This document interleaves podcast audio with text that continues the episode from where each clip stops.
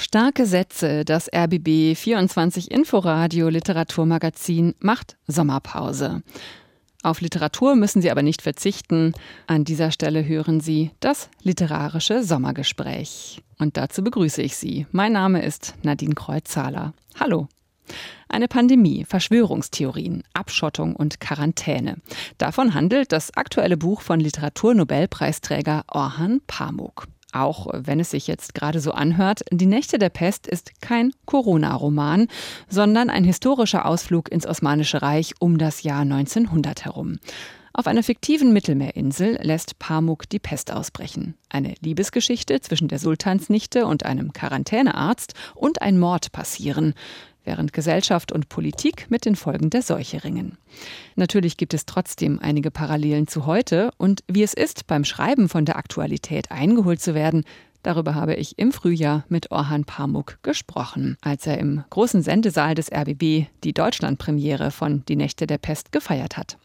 Das war nicht sein erster Besuch in Berlin und ich wollte von ihm wissen, was er in seiner freien Zeit hier gemacht hat. Of course I went to Humboldt Forum And since all of all of my German intellectuals were talking about this subject for the last decade, I was very curious to see it. For me, most interesting was the first floor Ich bin natürlich ins Humboldt-Forum gegangen. Meine ganzen deutschen intellektuellen Freunde haben seit langem von nichts anderem mehr geredet und ich war sehr neugierig. Ich fand besonders den ersten Stock interessant. Das ist für mich die postmoderne Version eines Kuriositätenkabinetts, garniert mit einer extra Portion Political Correctness, der ich voll zustimme. Insofern fand ich die politischen Inhalte der Ausstellung perfekt. Aber ich verstehe die Kritik meiner linken Freunde an der Architektur, die einfach alte Architektur Architektur imitiert. Aber das haben Politiker entschieden und die Berlinerinnen und Berliner, darüber kann ich nicht urteilen.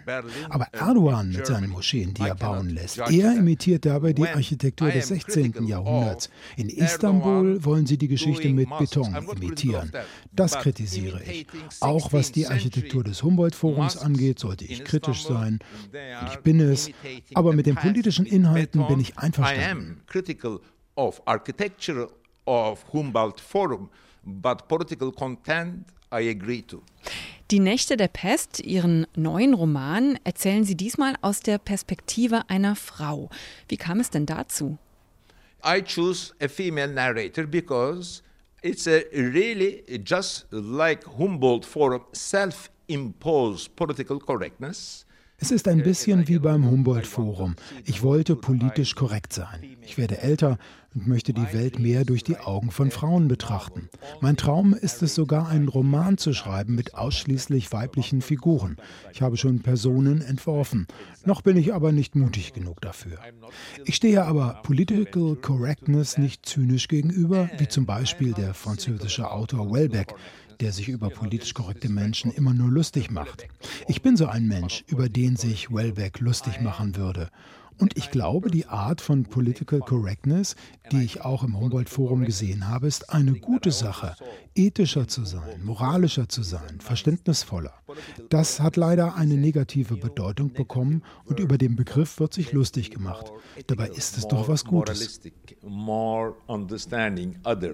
Now they're making fun of it as calling political correctness. It's a good thing. Ihr Roman handelt vom Ausbruch der Pest auf einer fiktiven Insel im Osmanischen Reich um 1900 herum. Sie erzählen zum einen die Liebesgeschichte zwischen der Nichte des Sultans und einem Quarantänearzt und zum anderen erzählen sie davon, was der Pestausbruch gesellschaftlich und politisch anrichtet. Verschwörungstheorien, Nationalismus, äh, Religionskonflikte treffen schließlich auch noch auf eine Mordgeschichte. Welche Idee war denn zuerst da? Wie sind Sie da rangegangen? The book is full of ironies. And the problem when I started writing my novel was plague is in meinem Buch steckt ja viel Ironie. Das Problem war beim Schreiben, die Pest war noch 50 Mal tödlicher als das Coronavirus. Einer von drei Infizierten starb daran und ich war also dabei, einen langen Roman voller Horror über die Pest zu schreiben. Warum sollte sich der Leser dafür interessieren? Also dachte ich, Humor und die Schönheiten einer griechischen Insel würden einiges an Schrecken nehmen. Jeden Tag habe ich meiner Frau daraus vorgelesen, weil ich mir Sorgen gemacht habe, die Leute sterben und ich mache Witze. Funktioniert das? Und sie sagte, mach weiter. I'm cracking jokes around here. Does it work? And she used to say, go ahead, go ahead. Heute liest sich Ihr Pestroman stellenweise wie ein Kommentar zur aktuellen Corona-Pandemie. Zumindest gibt es einige Parallelen. Äh, angefangen an dem Buch zu arbeiten haben Sie aber ja schon viel früher, oder? I have been writing my plague novels for three and a half years when uh, 2020 the whole humanity realized that this will not be only a small China thing, it will be a pandemic and there was a panic. Ich habe schon dreieinhalb Jahre an Nächte der Pest geschrieben, als 2020 plötzlich die Menschheit merkte, oh, das ist nicht einfach eine kleine Sache in China. Es ist eine Pandemie. Es gab Panik. Ich dachte immer, die besten Romane über die Pest wurden schon geschrieben von Daniel Defoe, Alessandro Manzoni, Albert Camus. Aber keiner von ihnen hat eine Pandemie wirklich erlebt. Ich hätte nicht gedacht, dass ich nun plötzlich derjenige sein würde, der über die Pest schreibt und selbst eine Pandemie erlebt. Auf einmal war das, was ich schrieb, real, wenn auch weniger tödlich.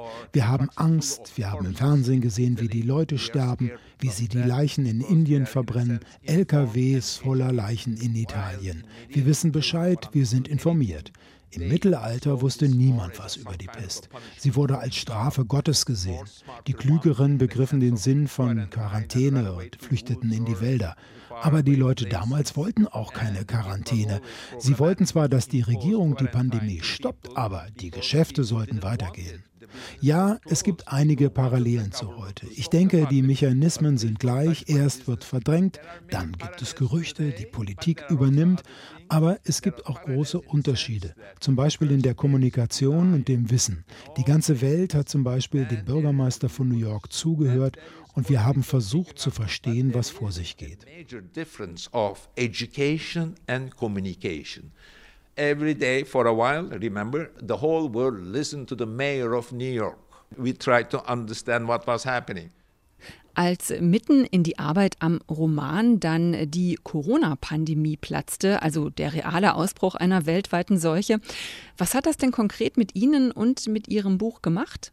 For a while I thought we're gonna die in the end, all of us. This is a strange um, sickness. Why don't I finish my novel as soon as possible? Für eine Weile habe ich gedacht, wir werden alle sterben. Warum beende ich meinen Roman nicht so schnell wie möglich? Nachdem ich einen Artikel in der Türkei und dann auch international veröffentlicht hatte, dass ich seit dreieinhalb Jahren an einem Roman über die Pest arbeitete, was für ein Zufall, bekam ich E-Mails von all meinen Verlagen auf der Welt. 40 sind es insgesamt. Ich solle meinen Roman schnell zu Ende schreiben. Das hat mich motiviert. Mir ist sowas ähnliches schon mal passiert. Als ich Schnee schrieb, hatte ich zwei Kapitel mit Osama bin Laden eingebaut. Kurz bevor es veröffentlicht wurde, passierte 9-11. Da habe ich Bin Laden wieder rausgelöscht, weil ich nicht wollte, dass die Leute denken, ich hätte ihn nur wegen der Aktualität reingenommen. Hier habe ich jetzt nur ein paar der Quarantänebeschreibungen wieder gelöscht, weil die Leute ja mittlerweile wissen, wie sich das anfühlt. Ansonsten habe ich nichts geändert took out some quarantine descriptions because people would understand easier. Now, I didn't change anything. Abdülhamid II., einer der letzten Sultane des Osmanischen Reiches, er herrschte über 30 Jahre lang bis 1909. Er ist auch eine Figur in ihrem Roman. Kurz vor dem Untergang des Osmanischen Reiches ist der Sultan konfrontiert mit verschiedensten Interessen der Großmächte, Großbritannien, Frankreich, Russland und auch mit wirtschaftlichen Problemen im Land. Warum ist er eine wichtige Figur, von der Sie unbedingt erzählen wollten? He was a cynical political Islamist, actually privately. Er war ein zynischer politischer Islamist, aber gleichzeitig im Privaten liebte er die Oper, las Romane, hat sich ein kleines Theater in seinem Palast bauen lassen und wollte wissen, was im Westen los war. Und vor allem war ihm sein eigenes Image in englischen und französischen Medien wichtig. Er hatte viele Übersetzer um sich geschart und sprach ein bisschen Französisch. Aber sein Reich war dabei auseinanderzufallen. Und er war wütend auf die Briten, drohte ihnen, wenn ihr nicht tut, was mir gefällt, dann werde ich alle Muslime der Welt, aus dem heutigen Pakistan, aus dem heutigen Bangladesch, Indien, Indonesien, gegen euch aufbringen. Ich als ihr Kalif, also behandelt mich gut. Er hat den politischen Islam erfunden, hatte damals aber nicht die Macht und die Mittel, es war die Zeit der Telegrafie. Er erreichte mit seinen Reden nicht die Muslime in fernen Indonesien, nicht mal auf Zypern, anders als heute. The Muslims of Indonesia with one political speech. Now he could have done it today, but at that time, whatever he said would not even reach Cyprus. Und warum ist Abdülhamid II. heute noch wichtig? Und äh, gibt es da nicht auch Ähnlichkeiten zu Präsident Erdogan heute? Also dieses Jonglieren zwischen den Mächten in Ost und West zum Beispiel, Europa, USA, China? Uh, I am a writer. Ich bin ein Schriftsteller und versuche mich in ihn als Figur hineinzuversetzen. Aber als Politiker war er ein Tyrann, der alle weggesperrt hat. Wir sehen ihn in Wirklichkeit nur fünf Sekunden im Roman. Er ist wie ein Mythos. Aber er war auf eine Art die Queen Victoria der Türkei. Sein Reich war sogar noch größer und er hinterließ seine autoritären Spuren in der Geschichte der Türkei. Deshalb benennt Erdogan heute noch Krankenhäuser nach ihm.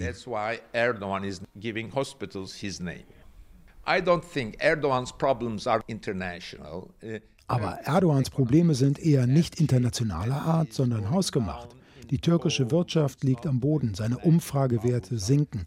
Und die Türkei ist in der NATO, also beschützt durch das Bündnis. Nein, Erdogans Probleme sind andere, die extrem hohe Inflation, die Wirtschaft.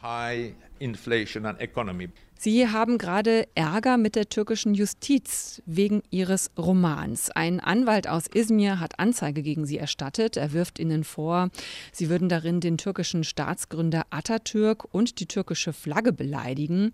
Ein Amtsgericht in Istanbul hat in zweiter Instanz dieser Anzeige stattgegeben. Es könnte also zum Prozess kommen. Bisher ist noch nichts passiert, aber wie beunruhigt sind Sie? Freedom of speech is really very little in Turkey.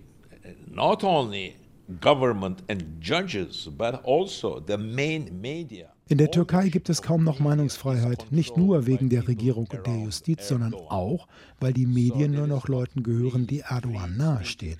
Ich selbst hatte bis jetzt noch nie Probleme wegen eines Romans, sondern nur wegen Interviews. Aber jetzt gibt es zum ersten Mal Probleme wegen eines Buches. Am Anfang ja, da habe ich mir Sorgen gemacht, aber jetzt nicht mehr. Ich habe einen guten Anwalt und ich vertraue ihm, wenn er mir sagt, ich solle mir keine Sorgen machen worry, don't worry. So I trusted. Herr Pamuk, in Ihrem neuen Roman Die Nächte der Pest äh, schmuggeln Sie sich selbst auch in den Text. Die Ich-Erzählerin sagt darin, die Vorliebe für Museen teile ich mit Orhan Pamuk. Äh, was für ein lustiger Einfall ist das denn? I like to appear in a postmodernistic and Alfred Hitchcock way es macht Spaß, mir aller Alfred Hitchcock einen kurzen Auftritt in meinen Romanen zu verschaffen. Das ist alles. Gleichzeitig macht es den Lesern klar, Achtung, das ist kein Geschichtsbuch, es ist ein Roman, meiner eigenen Vorstellungskraft entsprungen. Natürlich soll es den Leser zum Lachen bringen. Und es ist ein Geständnis, ja, ich bin besessen von Geschichte und Museen. History intersects with text in the museums. Sie sind jetzt seit mehr als 40 Jahren Schriftsteller. Zu Ihrem Werk gehören zwölf Romane, zahlreiche Essays, auch Drehbücher, ein Erinnerungs- und Fotobuch. Und als erster türkischer Schriftsteller wurden Sie 2006 mit dem Literaturnobelpreis ausgezeichnet. Wie sorgen Sie eigentlich dafür, dass Ihnen äh, das Schreiben immer noch Spaß macht? Und wie viel Spaß hat Ihnen äh, das Schreiben dieses Romans gemacht? Im I cannot reduce the sensation of writing a novel only to fun. Sometimes problems, sometimes you are manic, sometimes you are depressed, sometimes you're slow, sometimes you're poetic, sometimes you are very rational. Das Schreiben eines Romans ist niemals nur reines Vergnügen. Es tauchen Probleme auf. Du bist deprimiert oder manisch oder zu langsam. Was ich an der Columbia University in New York meinen Studenten beibringe, ist tatsächlich nicht, wie man Satz für Satz einen Roman schreibt, sondern wie man seine Gefühle währenddessen managt. Sich selbst kennenlernt. Die Amerikaner benutzen den Begriff Schreibblockade, weil sie nicht genug vorplanen. Ich kann hin und her springen, wenn ich nicht mehr weiter weiß. Es ist sehr intensiv, einen Roman zu schreiben. Ich kann danach nicht behaupten, ich sei die ganze Zeit glücklich dabei. Aber ich habe mir dieses Leben ausgesucht. Ich wollte mein Leben dem Imaginären widmen, Geschichten erfinden. Insofern genieße ich das Schreiben schon, aber nicht so, wie Leute sich das vorstellen. Es ist auch hart. Aber ich bin nun mal Autor und viele Leute lesen meine Bücher. Ich sollte also glücklich sein. inventing stories. And in that sense, I enjoyed writing, but it's, uh, it's not the fun people think from outside. You cannot write, it's hard. But in the end, I am a writer, I choose this life, and lots of people are reading me. So I sure I am and I should be happy. Ein glücklicher Schriftsteller also, der Literaturnobelpreisträger Orhan Pamuk aus Istanbul, über seinen Roman Die Nächte der Pest, erschienen im Hansa Verlag. Ich bin Nadine Kreuzzahler. Tschüss und einen schönen Tag noch. RBB 24 Inforadio vom Rundfunk Berlin-Brandenburg.